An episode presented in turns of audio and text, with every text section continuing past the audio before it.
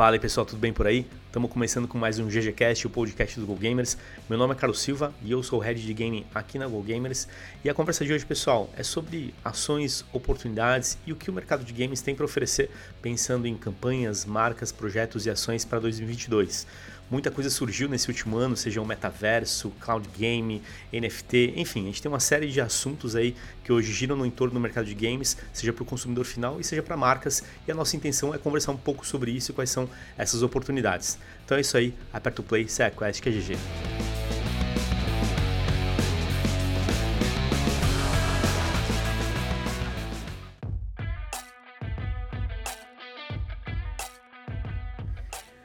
Bom, pessoal, estamos já numa reta final aí de 2021, né? Um ano que a gente pode dizer que foi positivo para a indústria de games, mas também desafiador, né, do ponto de vista de lançamento de produtos, cenário econômico, enfim, uma série de outras variáveis que a gente conhece aí que acabaram impactando. Mesmo assim, a gente tem muita coisa aí prevista para o próximo ano, como a volta dos eventos presenciais, o sucesso do cloud game, a história dos metaversos, NFT, blockchain, enfim, um monte de assunto que a gente vai comentar um pouquinho aqui hoje. E não estou sozinho para falar sobre essas tendências de 2022, estou com os meus amigos aqui. Fala aí, Maurão, beleza aí?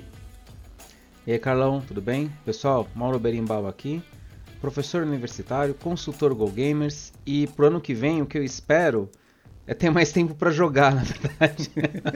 Esse é o grande desafio, né? Não sei se vai dar não, mas tudo bem. e aí, Pablão, beleza hein?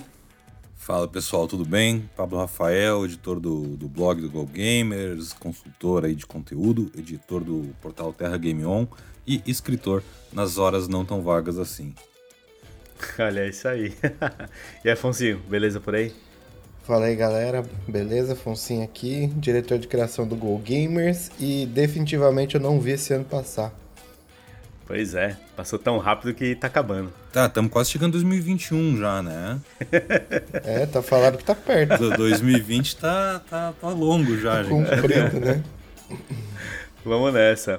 Bom, Pablão, para ajudar a dar um contexto como sempre, né? A gente viu que teve muita coisa surgindo aí nesse ano, é, que ganhou muito espaço no mercado de games. Então, se você puder dar um breve resumo, qual foi o assunto, o tema, aquilo que ganhou grande repercussão e que a gente precisa ficar atento aí olhando pro, pro ano que vem, 2022? Manda aí, por favor.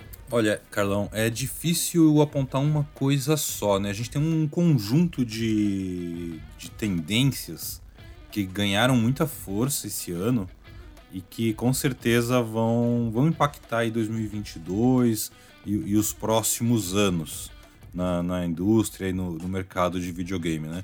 Uma pincelada bem rápida, né? A gente teve uma ascensão aí do lance todo dos metaversos, né? Não um metaverso, mas vários, né? É, virou, é meio que a nova corrida do ouro. Quem vai ser o primeiro a, a chegar lá naquela tão sonhada realidade virtual barra aumentada barra misturada, talvez onde o mundo digital e o mundo físico são uma coisa só e todo mundo tá tudo junto, misturado e fazendo compras dentro do seu metaverso. Né? A gente tem o Facebook, que eu acho que trouxe isso para o grande público com a, com a sua mudança de nome e tudo mais, mas é uma coisa que a indústria de games já vem perseguindo há muito tempo. Desde a época do Second Life até mais recentemente, principalmente com a Epic, com o pessoal do Roblox. Então eu acho que isso é uma coisa que vai ser cada vez mais presente e a gente vai, vai chegar lá muito em breve. A gente teve também a coisa do cloud gaming, que virou uma realidade, começou a virar uma realidade aqui no Brasil esse, nesse final de ano, com, com a chegada de vários serviços é, que oferecem jogos em nuvem, né? Ou seja, você não precisa ter uma super máquina em casa para jogar, você precisa ter uma super internet. É, e que é outra coisa que também está chegando, né? A gente finalmente teve o leilão do 5G e isso certamente vai mudar, é, pelo menos nas capitais, aí nos próximos anos, muito a forma como se consome conteúdo online. E eu acho que a coisa que cresceu de uma forma que ninguém esperava e no finalzinho do ano virou uma discussão séria entre as grandes marcas é as criptomoedas, os NFTs, né, com essa coisa de, de jogos que, onde você joga farmando moedinhas e tudo mais. Eu mesmo não entendo muito bem ainda, é, mas eu vi que isso despertou um interesse muito grande do público. Eu sei que o Alfonso é praticamente já um, um milionário desses novos Pokémons aí. E despertou também o interesse de grandes publishers, né? A gente viu Electronic Arts, Square Enix, Sega e várias outras falando, Ubisoft também, como isso de alguma forma está no futuro dos jogos deles. E cara, quando esse tipo de coisa já chega nesse patamar, é porque o pessoal percebeu que tem, tem algo aí. Enfim, acho que além disso tudo, a gente teve aí o ano o segundo ano aí de muitos eventos menores, digitais, apresentações super controladas. E ao mesmo tempo a gente começa a ver agora no final do ano é, o começo aí dos eventos mistos, né? Presencial barra digital. Acho que o evento digital, a forma de lidar com isso é uma coisa que vai ser o legado desses anos de, de, de isolamento social assim para a indústria. Você não vai poder simplesmente, ah, agora é tudo só presencial de novo. É, ou não sei, vamos ver o, o, o que vai vir. Eu quero saber muito o que vocês pensam sobre isso tudo. Boa. Você falou muita coisa legal Pablão, que a gente vai comentar um pouquinho sobre cada um deles, mas vou pegar o gancho dos eventos, que acho que é aquilo que a gente está vendo, que está começando a acontecer novamente, né?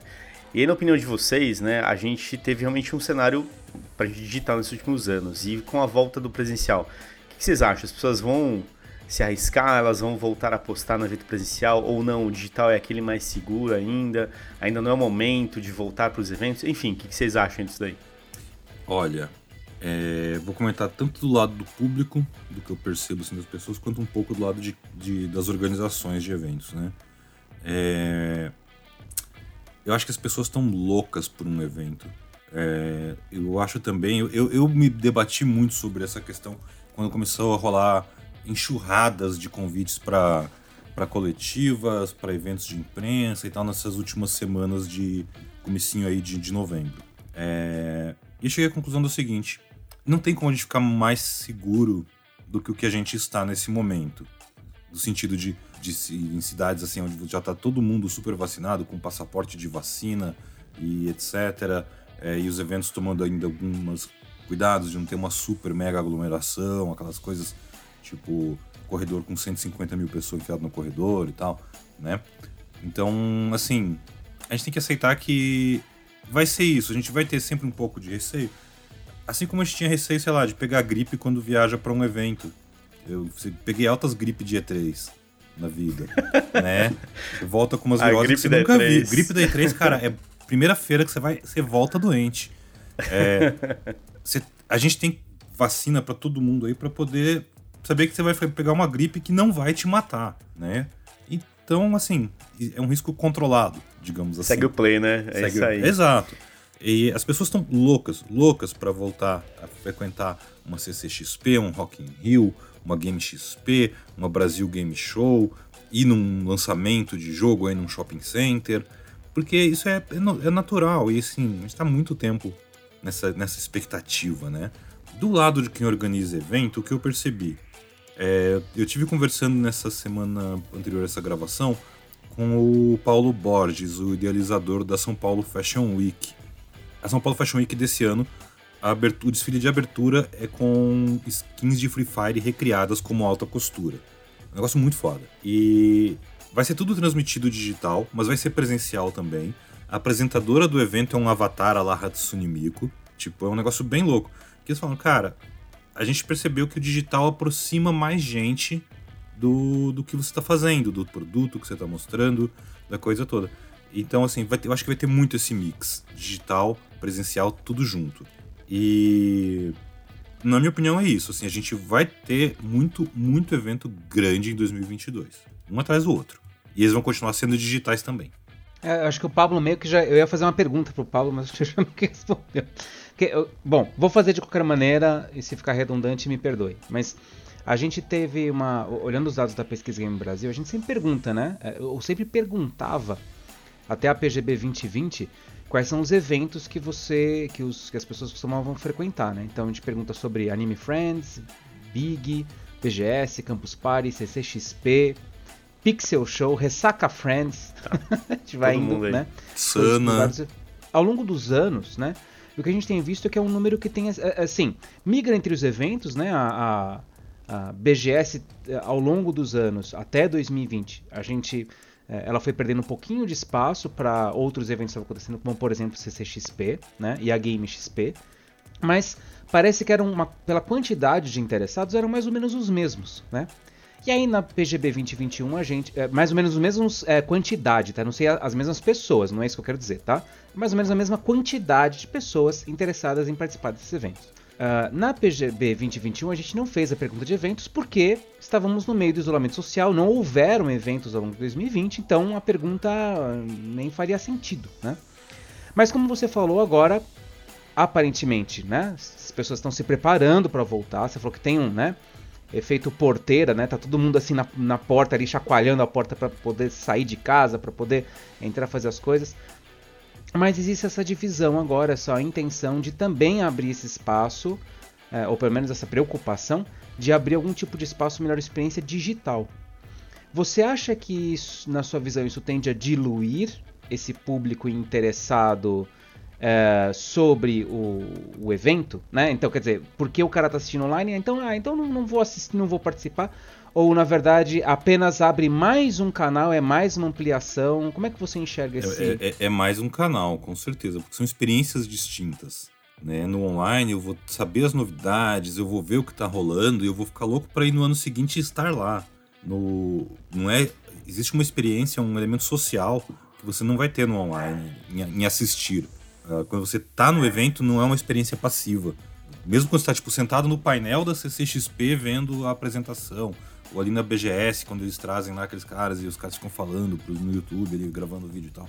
É, você tá gritando, você tá interagindo, você pode fazer sua pergunta, você pode ganhar um brinde, você vai encontrar seus amigos, né? É, é, é uma experiência diferente. Eu acredito muito nisso, do tipo, você vai ter as duas experiências, e elas são ambas legais de cada uma de um jeito. E, e o legal da experiência digital é, é você poder mostrar para mais gente o que, que é o seu evento, o que, que é o, seu, o produto que está lá. Mostrar para muito mais gente e aumentar a relevância desse evento para mais pessoas. É, acho que isso é um pouco da percepção que não tinha, né, Pablão? É, do evento digital, uhum. por exemplo, você tem um evento físico rolando.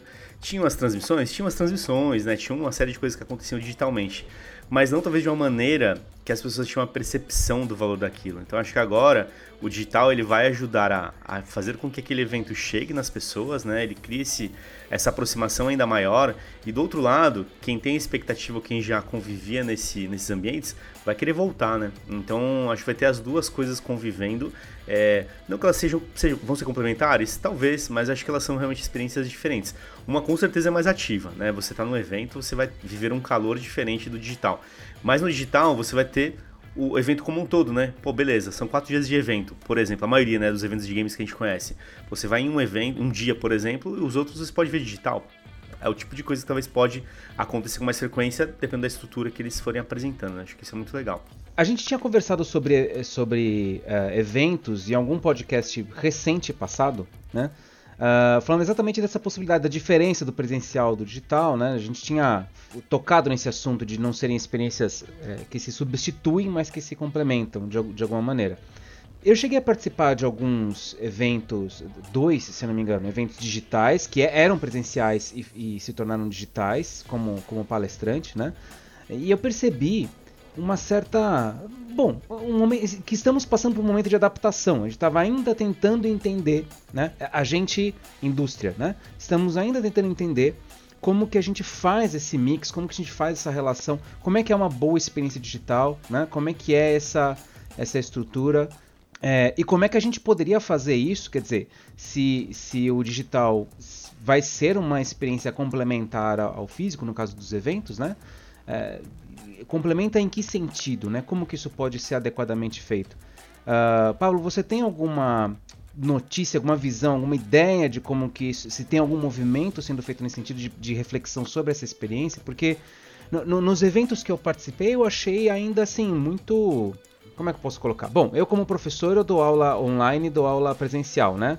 Uh, e eu sei que tem alguns já vi alguns colegas usando o ambiente presencial exatamente como, perdão, o ambiente digital exatamente como presencial.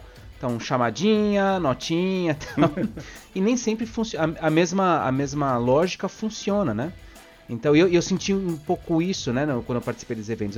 Mais um, um, pouco da mesma lógica, uma obrigação das pessoas estarem lá presencialmente, é, digitalmente presentes naquele instante do tempo, né, para assistir aquela live, aquela palestra, porque ela vai acontecer lá e acabou depois, né? Ah, você uh, tem, tem alguma notícia, alguma visão de como que isso está sendo pensado como experiência complementar? Não. Eu tenho. Ninguém sabe. Eu ok, tenho, obrigado. Eu tenho umas ideias. mas é verdade, ninguém sabe ainda, porque é novo. Mas, mas eu tenho umas ideias, o que eu acho. É, até porque a gente trabalhou durante muitos anos com evento também, é, evento digital, transmissão e tudo mais. E o grande desafio que você tem, quando você tem uma experiência física incrível com o calor das pessoas, é você levar esse mesmo calor e essa mesma, sabe, é, vontade de participar pro digital. Você tem que manter essa galera ativa de um jeito que você faz no físico, porque no físico é isso aí. Você dá brinde, chama palco, ativa, é, cara, é, autógrafo, foto, um monte de coisa né, que acontece. Como que você leva essa experiência do físico para um ambiente digital onde essas pessoas percebam que elas fazem parte também? Esse é o grande lance, né? Você criar mecanismos de interatividade que façam com que aquelas, pessoas que estão assistindo digitalmente, pô, elas ganhem um brinde também, por que não? Né? É esse tipo de coisa, de solução que talvez tenha que ser pensado para que o pessoal no digital também se sinta engajado e não seja um público tão passivo como é hoje mesmo, né? É, e você falou a verdade, Maurão, todo mundo usa, não tem muito segredo, né? Cara, liga uma câmera lá, faz a transmissão e tá tudo bem, mais ou menos, né? Você tem que criar essa essa mecânica com quem está online, com quem está ativo digitalmente, que ela é diferente com quem vai estar tá no evento. Esse é o grande desafio e como todo mundo vai conseguir construir isso de uma maneira bacana, né? Considerando que hoje você vai ter os dois ambientes, né? Você, você acha então que isso é um caminho mais parecido com que uh, os influenciadores fazem nas lives da Twitch, por exemplo? essa participação. Tem coisas já no, no, no, radar que você pode pegar de insight e trabalhar isso para dentro de uma ação, de um evento. Então, acho que tem caminhos digitais hoje que já fazem isso. É como que você faz isso para um grande evento, né, para uma grande atração. Acho que essa é a pegada nova mesmo. É, e aproveitando até esse gancho que o Mauro falou aí agora, é, vai ser praticamente um desafio duplo, né? Porque como você traz, isso que o Carlão falou, como que você traz esse calor do físico para o digital mas também como que você vai trazer agora pro físico é, essas novas formas de interação, essas novas formas de vivência com influenciadores, com comunidades que surgiram 100% digitais agora, durante a pandemia. Por exemplo, a relação que o Gaules tem com a comunidade dele. Tipo, é uma relação muito foda hoje, de troca, de live. Até não só ele, como vários outros streamers hoje. Tipo, como que você pega aquela energia que acontece dentro daquela comunidade 100% digital e como que você traz isso agora para um evento presencial também, sabe? Tipo, é, tem, é, vai ser essa mão dupla de, de, de entendimento agora, né? Ser, eu, acho, eu acho que vai dar bem certo. Ver, né? Tem uma coisa que a gente não pode perder de perspectiva, que a gente também viu uh, nos dados da, históricos da, da PGB, é que o consumo de conteúdo online, tanto jogando né, quanto assistindo ou procurando notícias, informações sobre jogos, cresceu muito. Né? É, já estava crescendo organicamente desde 2000 e... desde que a gente começou a pesquisa Há sobre a verdade, tempo, né? a gente vê é, a gente vê um crescimento, né, desse tipo de... Conforme esse conteúdo vai sendo oferecido, as pessoas vão consumindo mais, quer dizer, a demanda, né, há um, há um aparente equilíbrio entre demanda e oferta, ambos crescendo. Só que chega em 2021, quando a gente faz, na verdade, ao longo do ano 2020, né, a PGB 2021 observa o comportamento que foi, aconteceu ao longo de 2020, né, ela acontece no comecinho do, do ano, né, a, PGB 2021 foi, se não me engano, foi em janeiro ou fevereiro, os painéis de, de, de, de pesquisa, né, Uh, então, quando a gente observa esse comportamento de 2020 com o isolamento social, puff, explodiu, né? Todo mundo, muita gente entrou em games, muito mais, muito mais gente assistindo, porque mudou, mudou o cenário, né?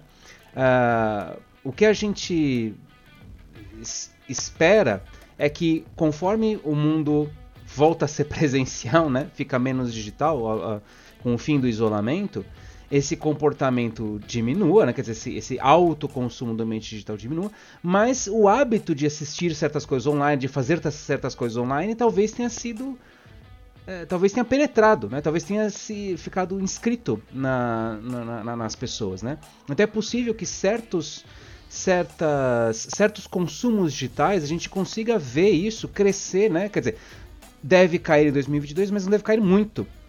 Então, é pelo menos a expectativa. Então, pensar no, nessa experiência do digital, nessa, nessa experiência online, e considerar isso, que isso é uma coisa importante, inclusive para ambiente de trabalho, né? Como saindo um pouco do nosso ambiente puro de games, mas é, pensando na, de como que a gente está repensando essas condições de trabalho, falando, se discutindo muito sobre trabalhos híbridos, né? As próprias publicadoras e desenvolvedoras de games falam muito, falando muito disso, né? Ah, nossa produção está aumentando agora de jogos porque a gente está voltando presencial. Não, nossa, nossa equipe agora é totalmente é, é, digital, a gente não tem mais escritório, né? As próprias empresas estão se adaptando com isso, mas a gente pode esperar que tenha um movimento maior é, consumo maior online, né? Então, é, a minha expectativa é de que a gente talvez tenha bons, é, muito conteúdo online bacana aparecendo ao longo do ano que vem, né? Muitas experiências interessantes para engajar essas pessoas, mas eu fico com um pouco de receio para saber se não vai ser só um, né? Como eu brinquei antes, aquela aula que é presencial vira online, né? Todo mundo faz responde chamada, Eduardo Afonso. Todo mundo assim. é, esse é o desafio. Bom, fechando o nosso ciclo aqui de eventos, para a gente pular para um próximo tema, é, acho que talvez fique uma grande expectativa para E3. É, Pablão aí foi o nosso cara que foi em várias, é o E3 Man aqui da, do time, é, porque é um evento né, que também né, sofreu por conta disso, enfim, mas na verdade já vinha tentando se estruturar de algumas outras maneiras. É, será que a E3 vai voltar com tudo, Pablão? O que, que você acha aí? Nossa, com, com, certeza, velho. Tipo assim, não tem nenhum motivo para isso não acontecer. Eu acho que a indústria. É a hora, né? É a hora. a hora e, a, né? e a indústria percebeu como faz falta você ter um evento centralizado, bacana, que, que reúne os destaques, a atenção do, do público, né? A gente teve aí Summer of Gaming dois anos seguidos, a E3 toda esticadona, a EA fazendo evento um mês depois, a Sony totalmente away do, da conversa, e depois ela vai lá e faz um, um stage of play. É, isso funciona? Funciona. É o que tem, foi meio o que tem para hoje nos últimos meses, né? Mas a E3 como, como evento eu acho que faz muita falta, no sentido de, meu, tá tudo aqui, você poder olhar o que um tá oferecendo, o que o outro tá oferecendo, falar com as pessoas, é, vai ser muito legal. Acho que fez diferença pro público não ter o evento, o pessoal sentiu, fez diferença para a imprensa especializada, fez diferença para o criador de conteúdo aí, o youtuber e etc, que vinha já há alguns anos sendo assim, você entrava na, na E3, já tinha alguns anos que não era mais ah, os executivos, a galera das, das publishers, os desenvolvedores e os jornalistas. Tinha uma grande parcela do pessoal que estava lá que era o quê? O youtuber, o streamer, hoje em dia seria o TikToker. E para esse pessoal, o evento é muito importante como uma forma de você produzir esse conteúdo, você ter acesso às pessoas, às coisas, experimentar. É, é uma versão muito, muito vitaminada aí de uma Brasil Game Show da vida. E não é uma feira de, de público, né? é uma feira de, de, de, de business, então é diferente. Até para as empresas. Eu acho que essa foi a coisa que eu mais percebi que fez falta nas E3 digitais, que é ah, legal, você pode mostrar todas as novidades do seu estúdio pequenininho num vídeo no YouTube. Mas você não pode sentar e conversar com as publishers e mostrar o que você está fazendo para elas.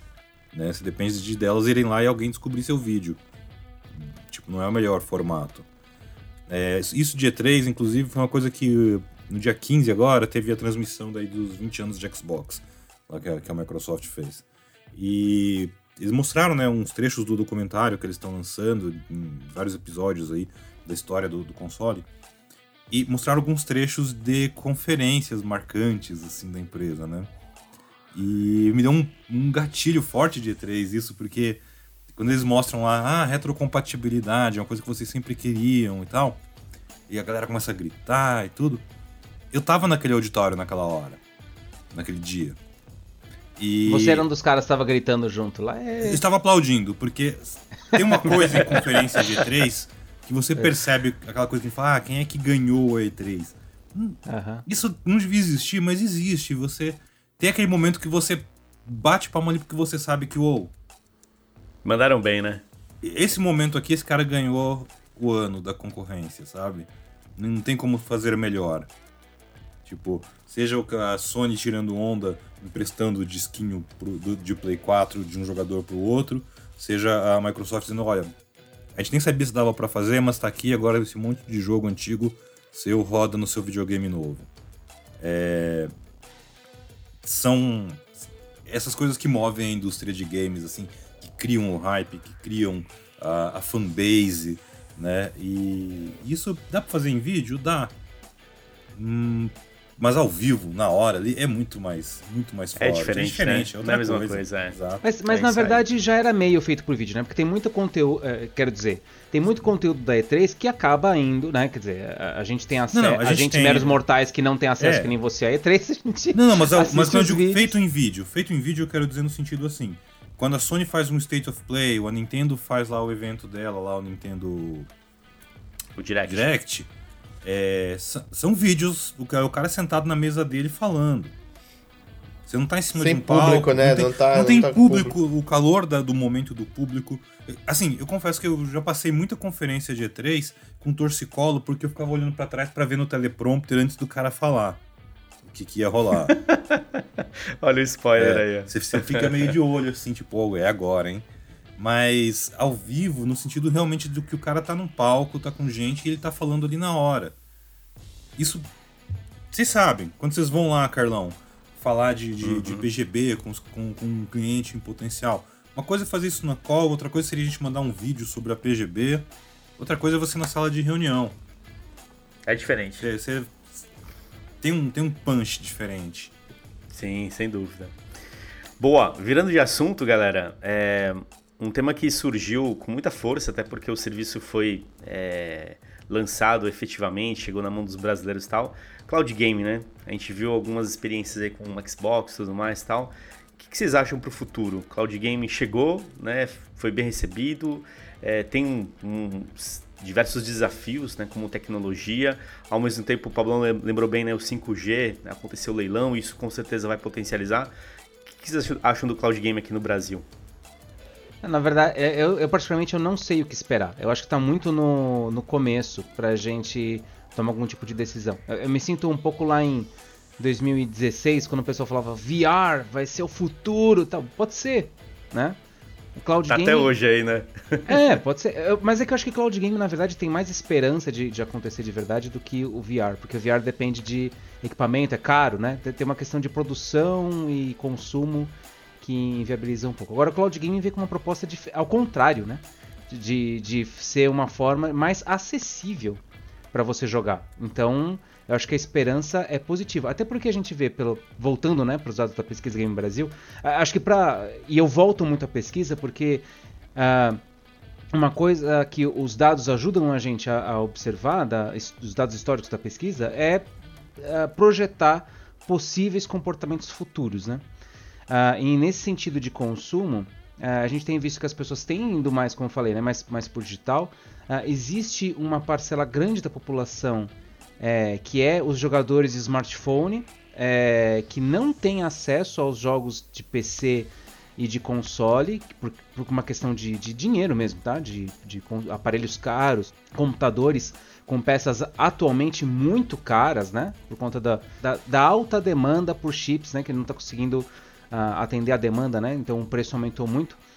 É, então, uh, os jogadores de smartphone têm muita vontade de jogar, são jogadores, eles não se ainda não, não conseguiram entrar muito aí, mas no geral, aparentemente, é a, a barreira financeira é uma barreira importante para ser ultrapassada. Então, se esse serviço de cloud, de cloud gaming surgir com uma forma de viabilizar esse tipo é, de consumo, o consumidor tem, né? Vontade de jogar, muitas pessoas têm. Agora, o equipamento necessário para jogar, isso nem sempre é acessível a todos.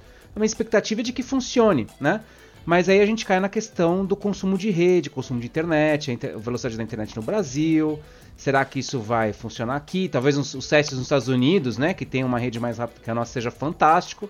Aqui será, né? Para o pessoal que mora lá no, no, interior de Minas Gerais. Nada contra o interior de Minas Gerais, adoro. Você chegou a experimentar, Maurão? É o... Alguma dos serviços ah, de, de cloud já? Eu vou dizer que não, porque a minha experiência foi tão rápida que eu preciso dedicar mais tempo a isso. Mas é, não, não o suficiente para avaliar.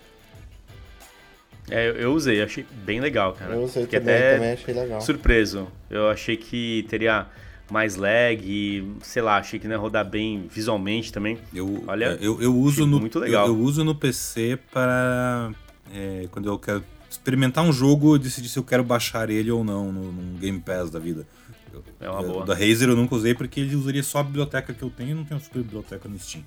É, uma coisa daí meio óbvia, né? É, Mas eu usei quando, sei lá, eu tava com a internet de... A primeira vez que eu tive uma internet de 100, 100 mega. É, 100 e pouco, 120 megas. Né? Aí fui usar recentemente agora que eu troquei para um, pra um pacote de, de 500 megas que as operadoras estão meio de uma pressa para trocar as internets da turma agora para uns, pra uns pacotes Joga pra cima, jogar né? pra cima, né? É, isso aí. Mas eu achei, eu achei, tipo, jogando né, de 500, cabeado e tal, foi, tipo, incrível. No, no celular eu achei um pouco limitado porque a- no iPhone é, é uma experiência meio complicada comparada com o Android, assim. É, então, o, o problema é esse. A gente, a gente pergunta na, na, na PGB quantas, qual que é a velocidade de internet que você tem, né? E tem um pessoal, claro, que tem internet acima de velocidade de- acima de 100 mega, mas muita gente está no 5 mega ainda, né? Cara, roda no 4G, velho. Então, Isso se, é uma coisa muito louca. se a experiência for bacana assim, Não, não é lá essas coisas, mas roda. Então, se a experiência for bacana, né? Não for, é, porque para todo jogador, é, talvez ele não tenha a linguagem de saber, puxa, quantos FPS tem aqui, mas é perceptível, né? Quando você tem uma queda de qualidade, uma queda de, de velocidade de, de- da imagem, né? Ah, então, se, se isso, se isso não formar uma experiência bacana, vai ser uma coisa que todo mundo vai, oba, vamos ver, ah, putz, é ruim e, né? Mia. Tem que ser uma experiência que entre, entre de um jeito legal, né? E capture as pessoas, porque demanda vontade de, de jogar, as pessoas têm, né? É, a percepção que eu tenho do eu experimentei também, experimentei no celular, experimentei no, no, no computador. Putz, rodou liso, rodou muito bonito, tipo, muito bonito aquilo, tipo, dentro da possibilidade ali, tava rodando muito bem. Mas era aquilo, eu tava dentro de um ambiente controlado, tava tipo com um computador com 300 mega cabeado. Então, logicamente, isso rodaria bem. Eu fico pensando que para ele virar uma, um, um produto de, de para todo mundo consumir assim, a gente tem umas etapas ainda. De, tipo, por exemplo, tem que esperar esse 5G chegar, tem que esperar ele ter uma cobertura bacana, tem que esperar ele ter uma abrangência grande de plano, tem que porque assim, ele vai chegar, mas vai chegar por quanto também, né? Ninguém sabe ainda. Tipo, vai ser popular o 5G? Não sabemos ainda também. É, provavelmente não, né? É, provavelmente de início não. Mas É. até isso se popularizar e, e virar um, um- Você ter uma infraestrutura para ter essa qualidade de jogo se locomovendo ou fora da sua casa, ainda tem umas etapas ainda de infraestrutura, eu acho. Porque é aquilo, tipo, porra, pra o cloud game rodar só bem no meu computador, eu jogo no meu computador, não jogo nele. Ao menos que você tenha um computador que não rodaria aquele jogo. Aí, É isso, aí é, ele, acho que esse é o ponto, casa, é. Acho que as- o cloud a- é isso aí mesmo. Sim, é, mas aquela coisa de você poder, putz, tô indo pro trabalho, quero jogar um jogo no meu celular, ah, mas não tem cobertura ou não tem internet suficiente pra isso, aí complica, né? É. É, mas acho que o, o ponto é rodar é, um tipo de produto que não necessariamente necessita de um hardware parrudo. Então, assim, uma coisa é, né, com toda a parafernália que a gente tem aqui nas grandes capitais e tal, pô, vai funcionar bacana. É, é rodar isso numa internet ruim, muitas vezes, é rodar isso né, num, num aparelho não tão bom, porque ele está conectando no cloud. Acho que é tudo isso. Mas no final das contas é um projeto de longo, longo prazo, né? Uhum. Principalmente no Brasil, né? Não tem Sim. muito jeito. É, não, é, talvez seja isso mesmo. Talvez seja o, o ano que vem, 2022, seja o ano para a gente ficar de olho nesses serviços, em quem está se posicionando né, para construir esse espaço, é, ver quais são essas ofertas, porque possivelmente seja isso. Talvez para 2025, 2026 a gente vai ver isso talvez mais claramente consolidado. Né? Agora vai caber a nós observar ah, como que as pessoas vão estar, como que essas grandes empresas vão estar eh, construindo isso pra gente, né? É isso aí. Bom, virando de assunto agora para um terceiro tópico que ganhou muita força agora, principalmente porque nossos amigos do Facebook abraçaram o discurso, né? A questão dos metaversos, que tem surgido cada vez mais latente e tal. O que a gente pode esperar desses ambientes aí que construíram muita coisa nesses últimos anos, ou nesse último ano, né? Você pega o GTRP, Roblox, enfim, tem uma série de produtos. É, eles vão continuar ainda em crescimento, são destaque por conta do nível de customização. O que, que vocês acham desses universos aí que estão sendo construídos? Ô, Carlão, deixa eu fazer uma pergunta. Por que você associou metaverso a Roblox e outros, e GTA você falou? Porque eu ele fiquei, é fiquei um, curioso. Porque, porque na, na concepção né, de universo, metaverso, tudo acontece dentro desses jogos. Né? Então, assim, você tem um nível de customização, você tem uma moeda própria, você tem realmente um universo não, não é que acontece jogo, ali dentro. Né? Não é só um não jogo. é só o jogo em si. É um ambiente, Exatamente, uma é. plataforma onde você Então, vive. quando você pensa é, dessa maneira, você está trazendo um ambiente conectado com várias coisas e isso constrói um metaverso. Isso constrói essa possibilidade, o, entendeu? O metaverso do Mark é o mais chato, onde você entra, vai, onde você entra no metaverso para ir trabalhar no escritório. Os outros são mais então, legais. é. lá, lá em meados dos anos 2000, tinha, existia um tal de Second Life. É um que metaverso. Apareceu, que, que Era a- isso. ele apareceu com, uma, com essa proposta, né? Uhum. E isso, inclu- isso inclusive, foi muito provocador é, para toda a sociedade, para todo mundo, porque apareceram filmes, livros falando sobre o futuro da internet. A internet agora não é mais a internet não é mais texto, a internet não é mais ah, é, sites, não. Agora a internet é um lugar onde você existe digitalmente, né? E, enfim, pessoas peladas voando dentro do Second Life, né? Imersão muito forte, né? Uma- um domínio muito forte da- das marcas eh, que patrocinavam, co- construindo espaços lá. E uma experiência muito difícil de acessar, na verdade, entre outros fatores. eh, minaram um pouco essa ideia naquele instante, pelo menos esse tipo de presença digital. Apesar da gente já viver naquele, já naquele momento, os games, né? Os MMORPGs, jogos massivos online, que de certa maneira eram isso, eh, eram organizadores de ah, grupos sociais que se encontravam ali para jogar, mas também faziam outras coisas, faziam, ah, conversavam, era um, era um, uma grande, como eu gosto de brincar, né, um grande parque de diversões. Vamos se encontrar no parquinho de diversão Destiny 2? Vamos. A gente entra lá, joga uma partida, conversa, né? Isso acaba virando esse espaço de socialização, né? Ah, eu tenho curiosidade para saber o que, que é esse meta novo, E né? vou te falar que é isso aí, viu, Maurão? O GTRP hoje, por exemplo, É, é- é o Second Life com gráficos melhores. É, o Second Life talvez tenha sido um produto visionário além do seu tempo, porque talvez não tinha tanta gente apostando nele, tecnologia, internet não era o que a gente tinha, tem hoje, por exemplo. E, e quando você vai para esses ambientes, né, GTA, Roblox e tudo mais, você tem exatamente esse ponto que você falou, né? Você é alguém lá dentro, você constrói uma história lá dentro, você vive aquilo de uma maneira bem mais intensa. E, isso tem um reflexo naquele universo, todas as suas atitudes, o que, que você consome e usa, com quem você socializa, enfim.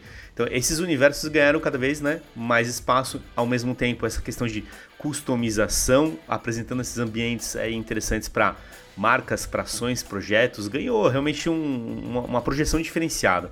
E aí que mudou né, um pouco da, da leitura que a gente tinha, né, porque ele não é só mais entretenimento, ele está virando muito mais coisa em cima disso. Então, E aí o quanto que esses universos vão se manter, ou quanto que eles vão continuar sendo desse jeito, outros que É. podem surgir, enfim. É, a minha, a minha ah, vou chamar de preocupação, é que essa ideia do metaverso, um espaço onde você vive digitalmente, papapá, eu já vejo isso dentro dos games também. Por isso que eu te perguntei assim, "Poxa, por que que você associou com Roblox, né? Por exemplo, eu já vejo aquilo como uma, como isso, né? Antes de alguém dar um Mas nome é, bonito. mas ele já é Não, isso. o, o que- o que o pergunta é- nome bonito, Maurão, ele- esse no- o nome bonito metaverso, ele internamente, em todas essas produtoras aí, ele já é usado há muitos anos. É que ele se tornou uma coisa popular, chegou chegou em, na, na população Da mundial massa agora. agora. É, Eu não gosto da É, massa, a- mas é. é, mas é, mas vai pra ser a massa. A agora. partir, do momento, é, a partir do momento que vira o Facebook, Ah. isso. A, a missão É, tipo, da a missão é da Epic. Games, desde que eles lançaram o Fortnite, já faz uma pá de anos, a época do Fortnite Save the World, antes do, do, do jogo que a gente conhece hoje, é, já era a construção de um metaverso. Já era a missão da empresa. League of Legends, né?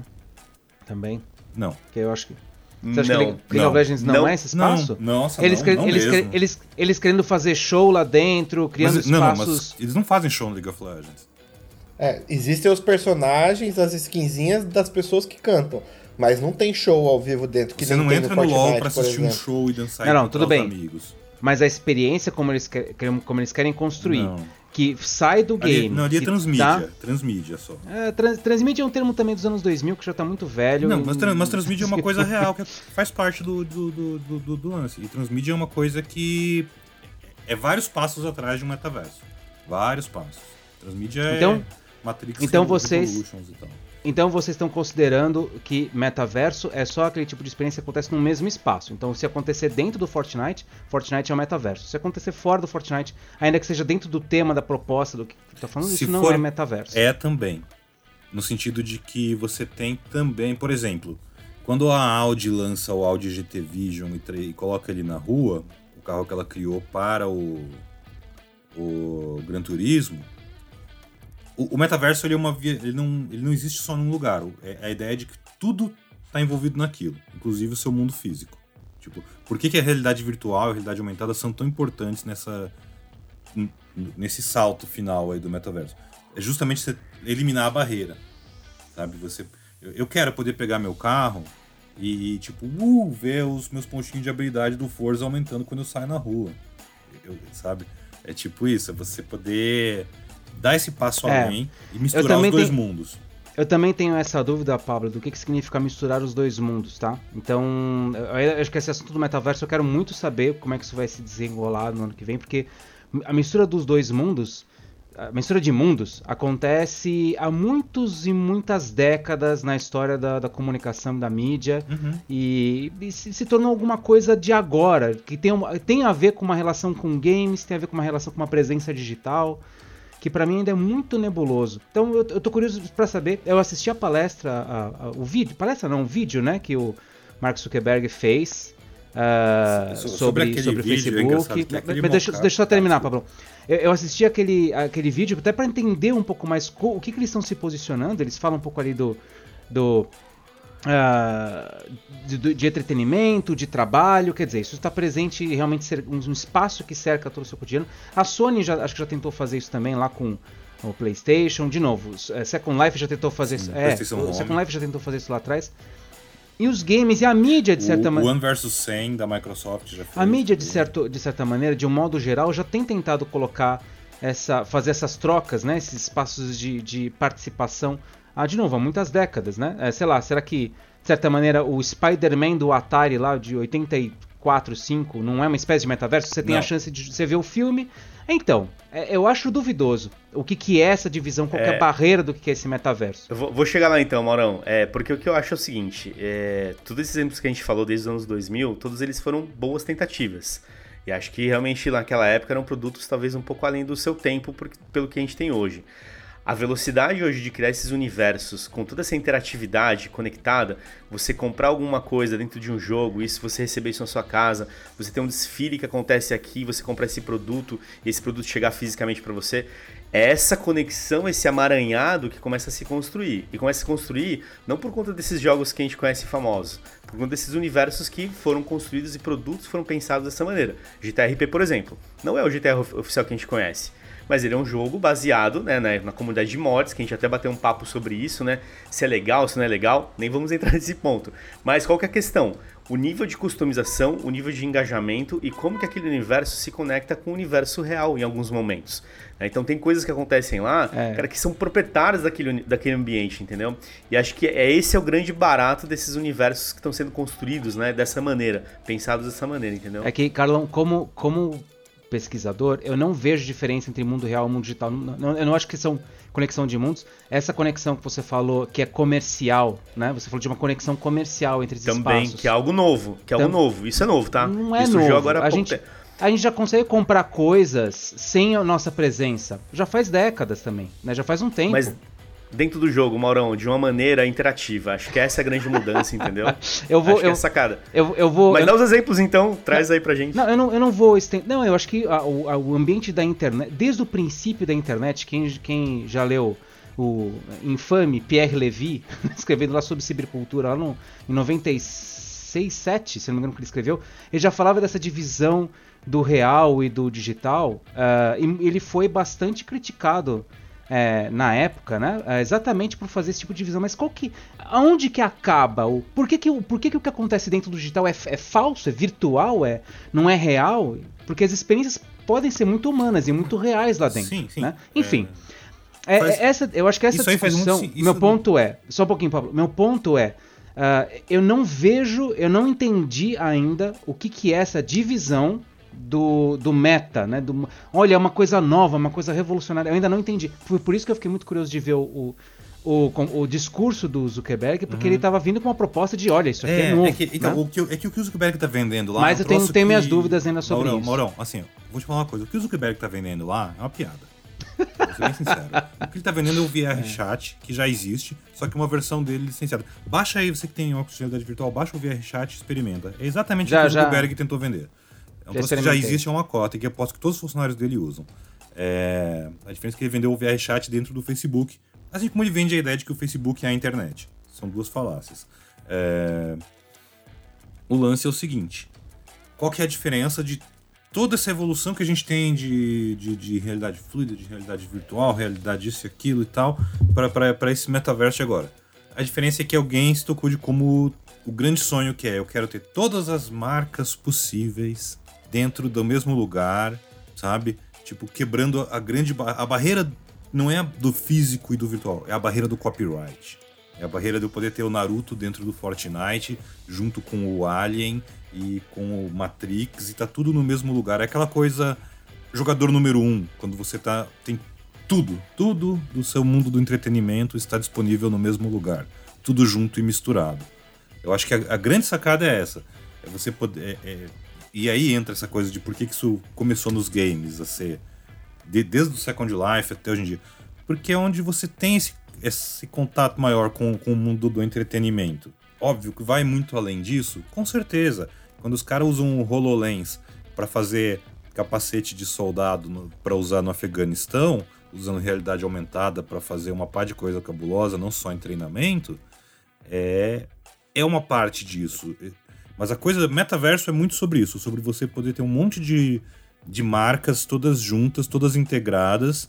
É, é um negócio que o Carlão aborda muito no, nos artigos que ele publica lá no Go Gamers, de como pro fã não importa se uma coisa é da Disney e outra coisa é da Ubisoft e outra coisa é da Universal. O fã quer, sei lá, todos os Homem-Aranhas juntos no mesmo filme.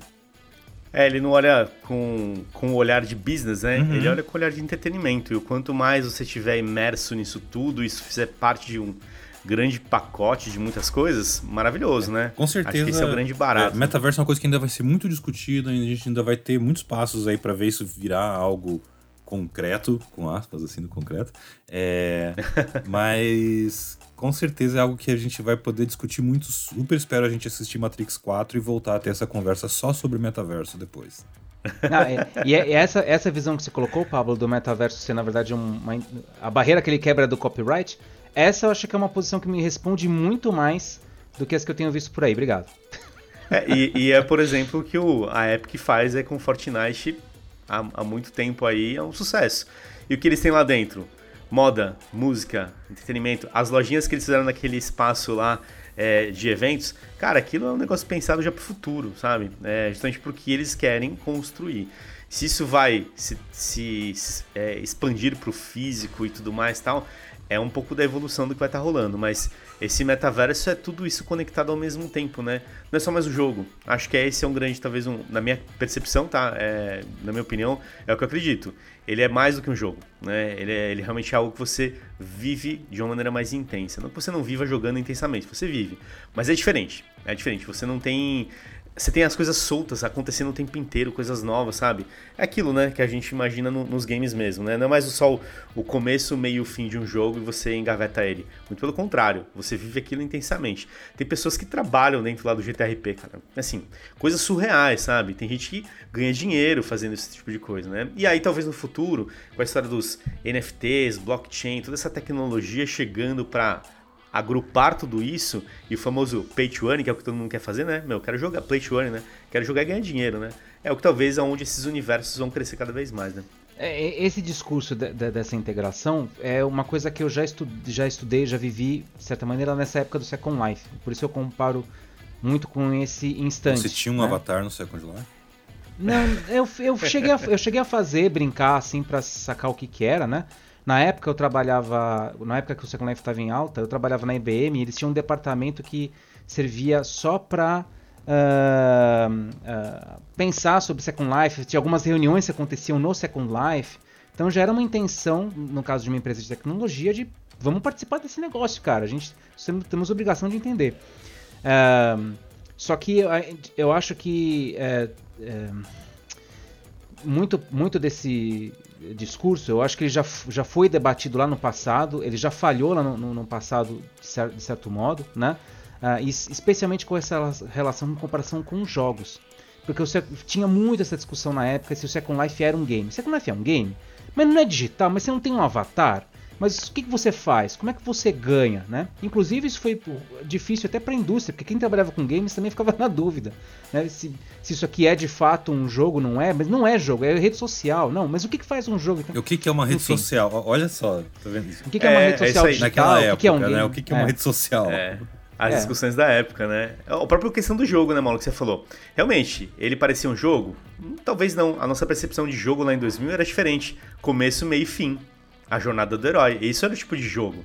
A gente não tinha esse universo que a gente tem hoje de várias coisas, games as a service, né? Que toda hora tem continuidade, conteúdo o tempo inteiro. Isso não existia naquela época. Mais, mais consolidado que... hoje, né? A gente tem isso mais consolidado é isso aí, então, hoje. Mas, naque... é, mas naquela época, né? É, não, não, se discutia isso. Hoje não. Por isso que o metaverso hoje ele ganha força, porque de, de fato o assunto, é, não só como assunto, né? Como solução mesmo. Acho que a solução ela já acontece de verdade. E aí você pega, por exemplo, o exemplo, do Second Life. Eu tava lá também, tá? Eu trabalhava no banco e na época, o ABN, é, que era um banco holandês, ele tinha uma pessoa lá da Holanda, que era uma atendente, que ele trabalhava dentro do Second Life, atendendo as pessoas para abrir conta. Você abria uma conta física, né, para você usar no mundo real, dentro do jogo. Então você tinha um universo, né, físico dentro de um jogo. Aquilo era muito encantador, né? Todo mundo, caramba, que bacana, que legal, tal. E é isso aí. É um jogo, é um universo que todo mundo vai viver ali dentro, tal. E morreu. De verdade, eu não sei porque morreu, tá? Aonde ele meio que, que morreu assim, voltou, porque ele perdeu relevância. Ele perdeu né? relevância. Ele meio que voltou a existir um tempo atrás, mas ninguém dá muita bola. Tem uma versão coreana ou chinesa, não é chinesa, mas core... asiática, não sei dizer de que país, provavelmente eu vou falar errado. É, asiática, que, que faz bem lá Fortnite, assim, traz uns shows de K-pop ou de outros artistas do Sudeste Asiático uns negócios gigantescos, mas que ainda que está disponível no Brasil, mas ninguém ainda deu muita bola. É, mas o, o, Second Life meio que ainda existe numa encarnação nova e tal. Morreu, morreu por limitação técnica, mano. É. Não tem como. Era limitação tecnológica. Hoje você pensa lá, se o, se o Fortnite, a gente tá o quê? 20 anos depois do, do, do Second Life aí. É, evoluiu muito a tecnologia, evoluiu muito a internet, evoluiu muito tudo é, o Fortnite tem que limitar a quantidade de pessoas que entram dentro de um show para poder ter um ambiente seguro e ninguém e todo mundo conseguir assistir, que tá lá, entendeu? Tipo, não é aberto, não pode entrar 100 milhões de pessoas hoje lá dentro do Fortnite para ver um show da, uhum. da Ariana Grande, que senão você, o servidor deles o horário explode. Que você quer entrar, inclusive. É, exato, eles marcam o horário, você entra lá, você consegue ver uma sessão, não entrou, trava, tenta ver na próxima, entendeu? Imagina isso há 20 anos atrás. Tem, tipo, nem servidor, né? Era impossível, cara. Como tem, você, mais, tem mais uma você coisa. colocasse 10 pessoas online num, num, num, grupo, o computador pegava fogo. E, tipo... e tem outra coisa que a, acho que era um erro da época do pessoal do Second Life, foi um erro na época do próprio PlayStation Home que a gente citou aqui, um pouco, mas mais no Second Life, assim, é, que é o seguinte: você fazer uma coisa sua dentro do Second Life não é tão simples quanto é, por exemplo, num Minecraft ou num. Pegando um outro exemplo assim, recente, de muito sucesso, Roblox. Roblox é uma criança produz conteúdo no Roblox. Né? E, na, e porque assim, e, e, eles eram, eles dependiam muito fortemente do conteúdo produzido pelo usuário. O Facebook também, mas o Facebook a sua produção de conteúdo é natural. Você posta uma foto, escreve uma frase, põe um videozinho que você gravou no celular. Você tem muitas ferramentas e é muito mais intuitivo. É, num, no caso de um Second Life, você tem que saber mais o que está fazendo, não é tão simples. Né? É, questões da tecnologia da época. Era super difícil, na verdade, produzir qualquer coisa lá dentro. Não, e o lance é o quê? E como. Se você depende que o usuário produza o conteúdo, a coisa tem que ser muito simples de fazer. Porque a quantidade de usuário que produz conteúdo é sempre menor do que a quantidade de usuário que vai consumir aquele conteúdo ou que vai simplesmente entrar lá para ver qual é. Tipo, é, qualquer um que aqui que já mexeu com fandom, com uma wiki, sabe como tipo os produtores são bem poucos.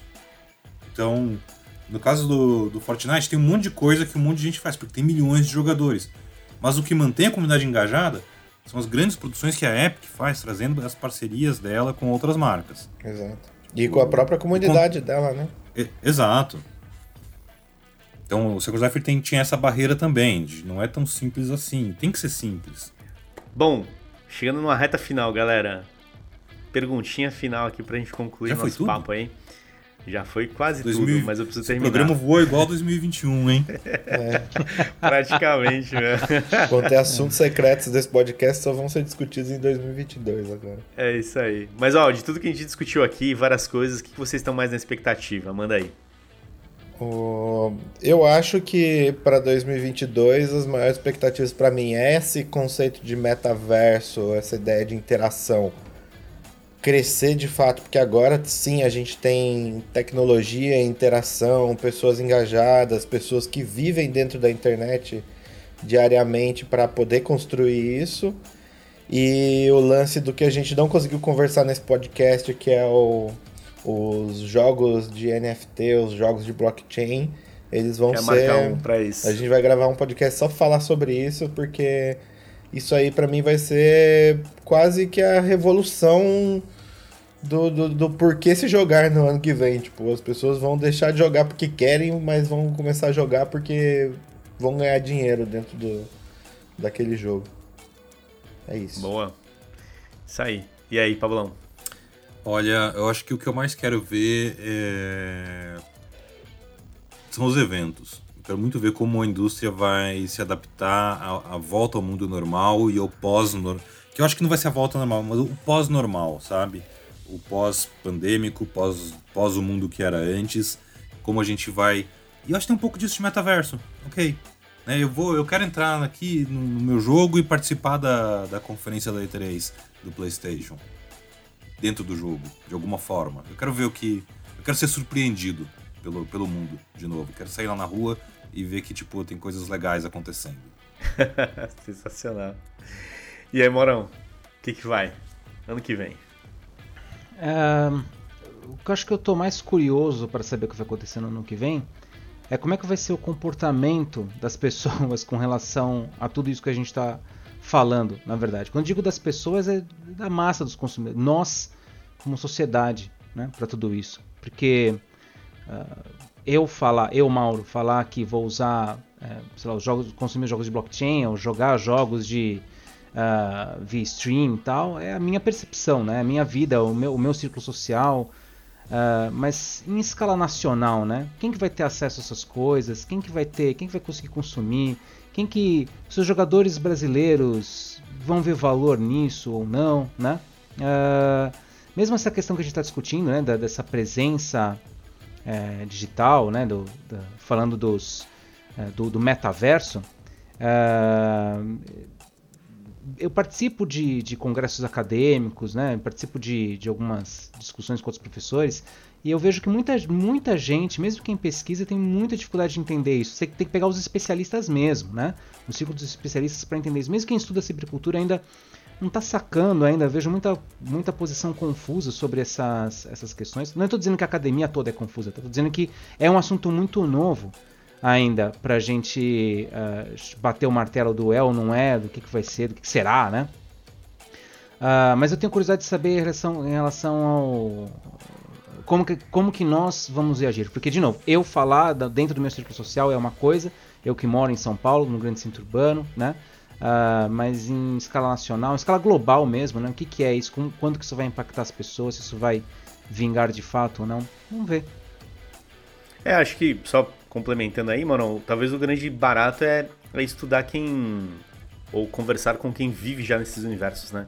Com quem produz, com quem é engajado com isso, porque foi no meio da comunidade que surgiu todo esse assunto, né? Das comunidades, né? Das várias. E acho que é aí que talvez esteja um pouco do, do segredo do sucesso, entender essas entranhas do negócio mesmo de fato, né? Acho que ali talvez tenha algumas coisas. Não, é por isso que aqui eu trabalho com pesquisa com vocês, né?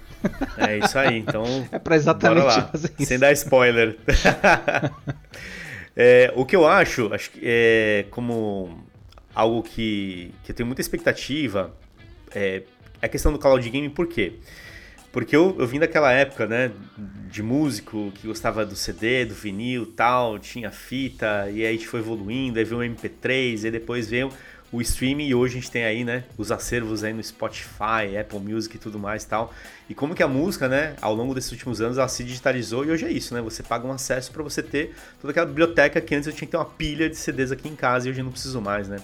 E a minha expectativa é o cloud game, né? Como que ele pode né, se tornar cada vez mais popular nesse sentido e trazer esse conceito, né? E ao mesmo tempo abraçar mais pessoas, fazer com que o assunto chegue mais pessoas. Então, vejo com bons olhos, apesar de também acreditar junto com vocês que é um projeto de longo prazo, né? Algo que ano que vem vai ter uma revolução. Se tiver, bacana que seja, mas que eu acredito que é algo que realmente vai mudar o comportamento de consumo, né? Acho que é aí onde vai chegar em, em caminhos bem legais aí com para muito mais pessoas, muito mais pessoas tendo acesso, não tendo que ter máquinas parrudas para poder jogar e isso vai ser muito legal.